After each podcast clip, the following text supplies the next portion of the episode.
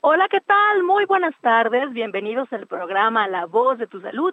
Con mucho entusiasmo nos encontramos aquí transmitiendo desde Monterrey, Nuevo León, México, la ciudad de las montañas, a través de, Frecuencia Tech 94.9 de FM. Y vamos a continuar hablando con temas relacionados con los hombres. Ya el lunes pasado estábamos hablando acerca de disfunción eréctil y el día de hoy vamos a hablar acerca de la andropausia es mucho más común escuchar acerca de la menopausia, ese fenómeno que ocurre a cierta edad en las mujeres y que está muy relacionado con la parte hormonal, que tiene muchas implicaciones, muchos signos y síntomas. Bueno, pues también en los hombres ocurre esto y vamos a estar hablando de ello el día de hoy con nuestro invitado, el doctor Gerardo Ortiz Lara. Él es especialista en urología y andrología del Hospital Zambrano Elion de Texalud. Muy buenas tardes, doctor. Hola Betty, muy buenas tardes, muchas gracias por la invitación. Encantado de compartir aquí con tus radioescuchas un poquito de información. Doctor, quiero decirte que no, yo, no es común tampoco escuchar la especialidad de andrología. Es correcto, muy poca ah. gente está asociada o relacionada con este término. La andrología es una subespecialidad de la urología que se enfoca en salud sexual y reproductiva eh, masculina. Y pues bueno, tenemos la fortuna de, ser el primer andrólogo certificado del país y a tus órdenes. Wow, qué fortuna tener como invitado, doctor, este, y, y gracias por acompañarnos aquí en La Voz de tu Salud. Bueno, andropausia. Eh, ¿A qué se refiere este término? Andropausia, por definición, es cuando un hombre tiene niveles bajos de testosterona asociado generalmente a algunos signos o síntomas. Así de sencilla es la definición y no quiero profundizar más porque sé que más adelante vamos a tocar estos, estos puntos. Claro, bueno, aquí también este eh, la testosterona la hemos escuchado bastante, es una hormona, ¿verdad? Correcto, es la principal hormona masculina, por decirlo en términos sencillos, así como las mujeres tienen los estrógenos, los hombres tenemos los andrógenos, la principal, el principal andrógeno es la testosterona, y no quiere decir que nosotros los hombres no tengamos estrógenos y que las mujeres no tengan testosterona, ambos tenemos de las dos, pero obviamente la balanza se inclina en favor de los andrógenos o de la testosterona en el caso de los hombres. Así es, doctor. Eh, entonces es una, una baja en la producción de testosterona. Así es, cuando el testículo es incapaz de producir niveles normales o suficientes de testosterona y se asocia a algunos síntomas que más adelante vamos a mencionar, podemos hablar de andropausia. Ok, ya nos estás dando otro dato, que eh, la testosterona es, la producen los testículos. En el 97% es producida en los testículos. ¿Y, el, ¿Y el otro 3%? En la glándula suprarrenal, que es una glándulita que está por arriba de los riñones. Muy bien. Y bueno, si nos puedes decir, ¿para qué sirve la testosterona? Uy, para muchas cosas. Generalmente se asocia a problemas sexuales o se asocia a deseo sexual, fertilidad, que esto no es que sea mentira, pero también está involucrada en el metabolismo de los lípidos, o sea, de las grasas, de los azúcares, para decirlo en términos más simples, en el metabolismo de los músculos, de los huesos, de la hemoglobina. Entonces es una hormona que tiene mucha relevancia para la salud global de un hombre. Muy bien, doctor. Entonces, eh, es importante la testosterona no solamente en, relación a la, a la, sexualidad masculina, sino también para otros factores este, dentro del cuerpo. Entonces, pues podemos deducir que si la testosterona está presente en dosis más bajas de las requeridas, se presentan ciertos problemas. Así es. Eh... ¿Como cuáles, doctor? Pues por ejemplo, hablando de, salud en general, el, hombre puede estar anémico, puede tener elevación de colesterol y triglicéridos, lo cual aumenta su riesgo cardiovascular, aumenta niveles de glucosa y, y, es más fácil que ese hombre se convierta en diabético o si ya tiene colesterol y triglicéridos altos o ya es diabético, es más difícil el poder controlarlos estos hombres pueden tener osteopenia, osteoporosis, es decir, descalcificación de los, de los huesos, y esto se traduce en un mayor riesgo de fracturas patológicas de los huesos.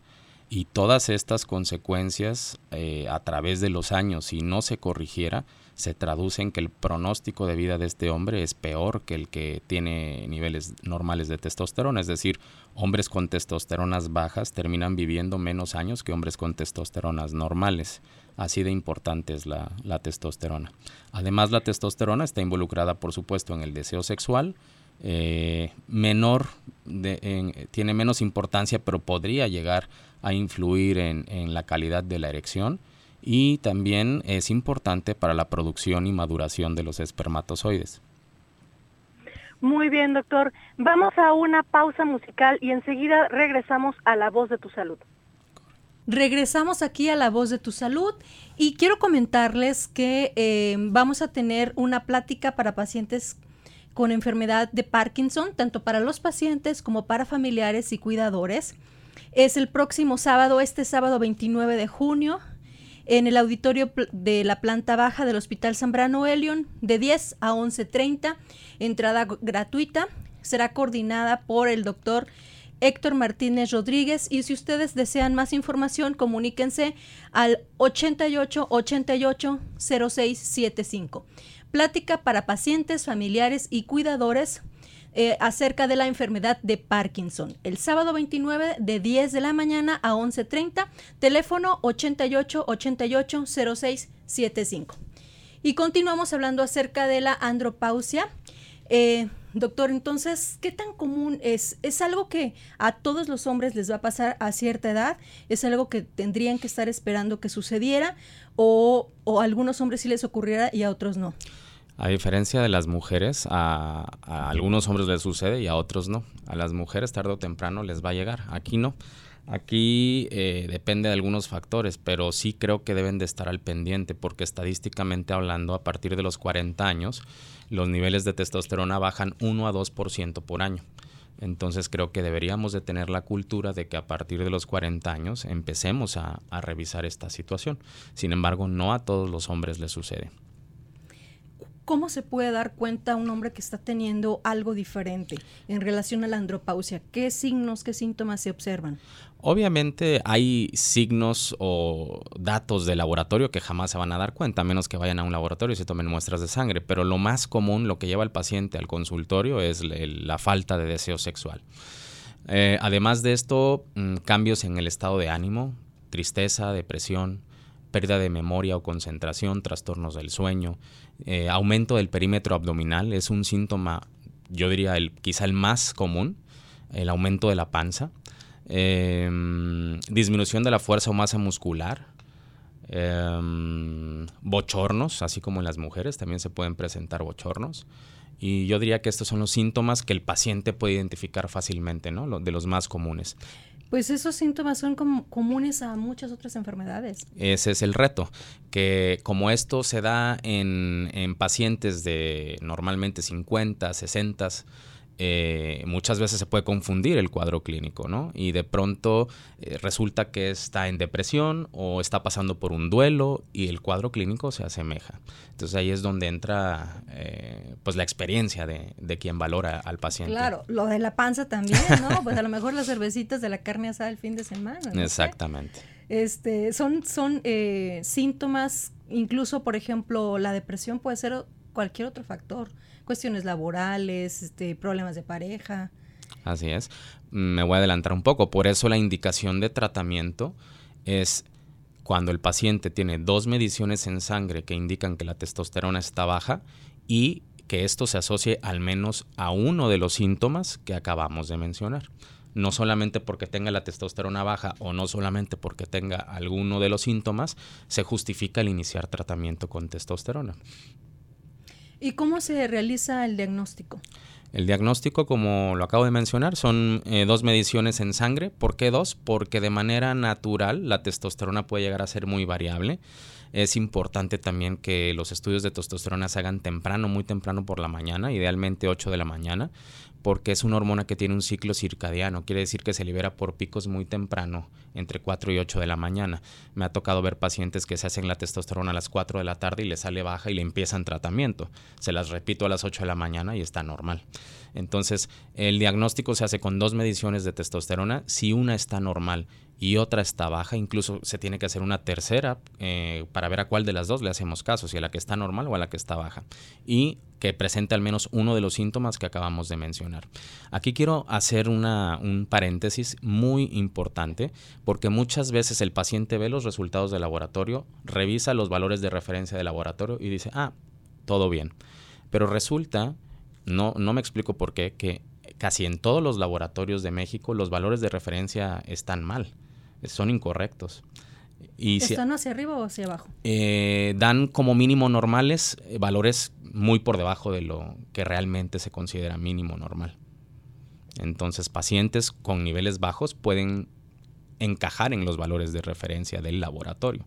Entonces, hay una diferencia importante entre leer los resultados e interpretar los resultados. Y si a eso le agregamos que además las diferentes sociedades internacionales tienen criterios distintos en sus parámetros mínimos normales. Por ejemplo, para la Asociación Americana de Urología es eh, el diagnóstico se hace con menos de 300 nanogramos por decilitro, para la europea son 350 y para la internacional de endocrinología son 264, pues esto lo complica todavía un poquito más, ¿no? Entonces sí recomiendo que acudan con un, con un especialista y que por favor no acepten tratamientos sustitutivos con testosterona sin haber hecho estudios previos, porque esto es bastante común también.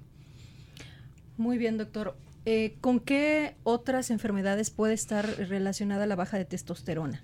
Diabetes, obesidad, tabaquismo, hipertensión, en general síndrome metabólico, ¿no? Hiperuricemia, eh, yo diría que son las más, las más comunes. Muy bien, doctor. ¿Qué es importante que, que, la gente que nos está escuchando, nuestros queridos radioescuchas de La Voz de tu Salud, se queden con esta información acerca de la andropausia? ¿Qué tendrían que, como puntos claves recordar? Punto clave que no le pasa a todos, pero que es importante empezar a revisar niveles de testosterona a partir de los 40 años, porque si la tienen baja y no se dan cuenta y no se corrige, esto simple y, simple y sencillamente se traduce en un peor pronóstico y expectativa de vida. ¿La baja de testosterona se puede regular por sí misma sin que se haga ninguna intervención? Eh, habría que individualizar cada caso, pero sí, por ejemplo, un paciente obeso y fumador, si baja de peso y deja de fumar, es probable que de manera natural su testosterona aumente. ¿Hay alguna mm, relación de, los, la baja de la testosterona, por ejemplo, con personas que van al gimnasio y, toman algún tipo de suplemento o algo? Eh, ¿Hay una afectación ahí o alguna relación? Sí, eh, tocas un tema muy importante. Eh, hay muchos suplementos que teóricamente no contienen testosterona o derivados de testosterona que en realidad sí los contienen, pero no están declarados en la etiqueta.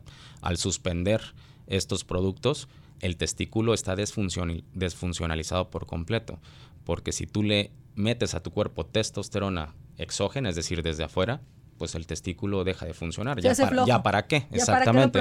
Exactamente. Entonces, eh, muchos pacientes que van al gimnasio y que se toman estas cosas o que directamente se inyectan o toman esteroides anabólicos o testosterona, pues bueno, eh, se hacen dependientes totalmente de, este tipo de tratamientos. Al suspenderlos, eh, claro, ellos tienen sus estrategias, ¿no? Como para no pasar por este, digamos, síndrome de abstinencia y que se recupere otra vez el eje hormonal pero muchas veces, y no es un motivo infrecuente de consulta, después de consumir estos productos, pues bueno, terminan dependiendo toda su vida de, de ellos, ¿no? Muy bien, voy a mencionar el teléfono en cabina 83 87 06 65 83 87 06 65. Estamos hablando acerca de la andropausia. Si tienes alguna duda o comentario, por favor comunícate. El doctor Gerardo Ortiz Lara te va a contestar tus dudas. Él es especialista en urología y andrología del Hospital Zambrano Elion. Muy bien, doctor. Eh, Esto ya no lo necesito, ¿verdad? No. ¿Qué es eh, lo que mm, en cuanto, si hay alguna relación en cuanto al ejercicio y en cuanto a la alimentación con la andropausia? ¿Con la mejora o, o la falta de puede favorecer? O no hay una relación muy, muy clara? No hay una relación muy clara, la verdad. Digo, si, por ejemplo, si hay una dieta alta en grasas saturadas, pues obviamente te va a elevar el colesterol, triglicéridos, se tapan las arterias en general, incluyendo las testiculares, le llega menos sangre al testículo y esto podría ser indirectamente que el testículo funcionara peor y que se produzca menos testosterona. ¿no? Y en cuanto al ejercicio, pues no, no hay una relación clara. Los síntomas que nos mencionaste, doctor, mm, varios de ellos tienen que ver con el ámbito emocional. Eh, ¿El tratamiento se contempla de alguna manera integral? ¿Te refieres a que si nos podemos apoyar en psicólogos o psiquiatras? Sí, digo, por supuesto, esto todo suma, ¿no? Eh, generalmente cuando se inicia tratamiento ah, sustitutivo con testosterona, estos síntomas mejoran también.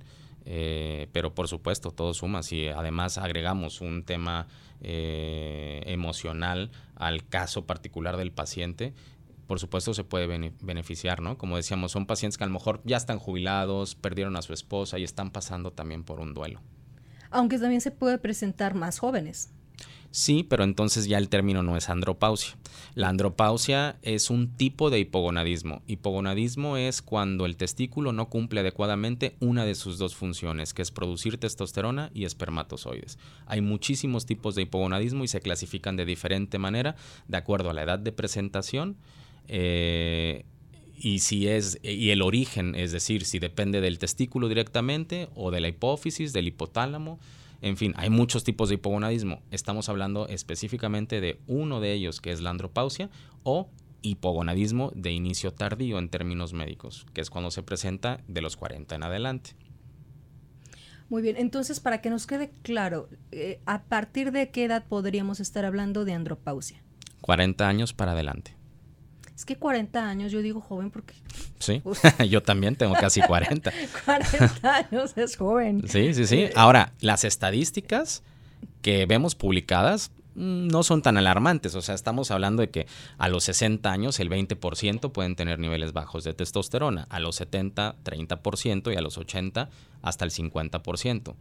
Pero en México, yo me atrevería a decir, sin tener estudios científicos en la mano que lo comprueben, que estas estadísticas son mayores en nuestro país. ¿Por qué? Porque somos el país más obeso del mundo, porque somos uno de los países con mayor cantidad de diabetes, porque no hacemos ejercicio y todo esto obviamente aumenta las probabilidades de sufrir andropausia. Muy bien, doctor. Me llama mucho la atención porque en las mujeres es como un hecho que sí se, o sea, se presenta la menopausia y en los hombres es como si fuera opcional. Pues es cuestión de fisiología. Por ejemplo, las mujeres eh, cuando nacen, nacen ya con X cantidad de óvulos que van a ir ovulando mes con mes a través de sus años. En los hombres, cuando nacemos, el testículo no está funcionando, está dormido. Cuando empieza la pubertad, empieza un proceso dinámico de producción de espermatozoides todos los días y de testosterona todos los días. Digamos que eh, mientras le siga llegando sangre al testículo de manera correcta y llevemos un estilo de vida saludable, eh, el testículo sigue funcionando. El ovario viene como programado, digamos, ¿no? Para tener un cierto tiempo de vida a diferencia del testículo. Así es. Es así. Así es. Em, en cuanto a la... Eh, tengo una, una, pregunta eh, respecto... Bueno, te voy a hacer otra. Ahorita me acuerdo de esa que te Ok, a hacer. perfecto. Em, Se pueden entonces... Ah, bueno, ya me acordé. Eh, ¿Puede haber alguna complicación mm, con relación a la fertilidad? si hay eh, una baja de testosterona? Sí, como decía, la testosterona es básica para producción, producción perdón, de espermatozoides y maduración de los espermatozoides. Pero qué bueno que tocamos ese tema otra vez porque también me ha tocado ver que pacientes con problemas de fertilidad, uno, sin ni siquiera revisar niveles de testosterona, les dan testosterona. O en el mejor de los casos se dan cuenta que la testosterona está baja, identifican esto como una probable causa de infertilidad y les dan testosterona, lo cual es lo peor que pueden hacer, porque la testosterona incluso está en se está estudiando como método anticonceptivo. Si nosotros, lo, lo, que decíamos hace rato, si tú te pones testosterona o te inyectas testosterona, el testículo deja de trabajar, porque dice, pues ya para qué, si alguien más lo está haciendo por mí, pues yo ya no necesito producir testosterona, estaríamos produciendo de más. Y entonces el testículo deja de producir testosterona, pero no solamente testosterona, también deja de producir espermatozoides. Y entonces ese paciente puede mm, bajar sus cuentas espermáticas hasta cero. O sea que el paciente sigue eyaculando, pero no tiene espermatozoides. Entonces, mucho cuidado con eso. Ah, eh, es muy importante entonces eh, ir con, con qué médico especialista, con un urólogo sería, eh, o ya estamos hablando en, en cuestiones de, de fertilidad. Un especialista en andrología como tú. Yo creo que sería lo ideal. bueno, pero si nos están escuchando personas en, en otro lugar que no sea Monterrey. Pues un urólogo, claro. Un urólogo. Sí. Sí, es importante eso que nos dices, ¿no? Porque podríamos pensar que si está baja la testosterona, le dan testosterona y se corrige. Claro, es lo más lógico. Pero no es así. Digo, lo estoy diciendo en palabras muy sencillas, no me quiero meter en cómo funciona todo el eje hormonal porque sería confundir más quizá a la gente, pero tiene un porqué muy, muy obvio. O sea, en el hipotálamo y en la hipófisis, que son las glándulas que se encargan de producir hormonas para estimular al testículo y que éste funcione, hay receptores para testosterona. Si tú te inyectas testosterona o tomas testosterona, esa testosterona va y se une a los receptores de estas glándulas que están dentro del cerebro. Y el cerebro es, es, como si estuviéramos engañando al cerebro y le hacemos creer que el testículo está funcionando de maravilla y además solito, sin necesidad de que le ayuden. Y entonces las glándulas que vienen desde, perdón, las hormonas que vienen desde las glándulas que están en el cerebro, pues se dejan de producir y se deja de estimular al testículo y el testículo deja de funcionar. Muy bien. Recuerdo nuevamente, bueno, eh, ya, ya se nos terminó el tiempo. El próximo viernes a la una te esperamos aquí en La Voz de tu Salud y te recuerdo de esta plática el sábado em, para pacientes con cáncer y sus familiares. Muchas gracias, doctor Gerardo Ortiz Lara, por haber estado con nosotros en La Voz de tu Salud. ¿Un teléfono de contacto? 8888-0575 en el Instituto de Cirugía del Hospital Zambrano de León, piso número 4. Muchas gracias. Se despide Betty Salmerón. Excelente tarde.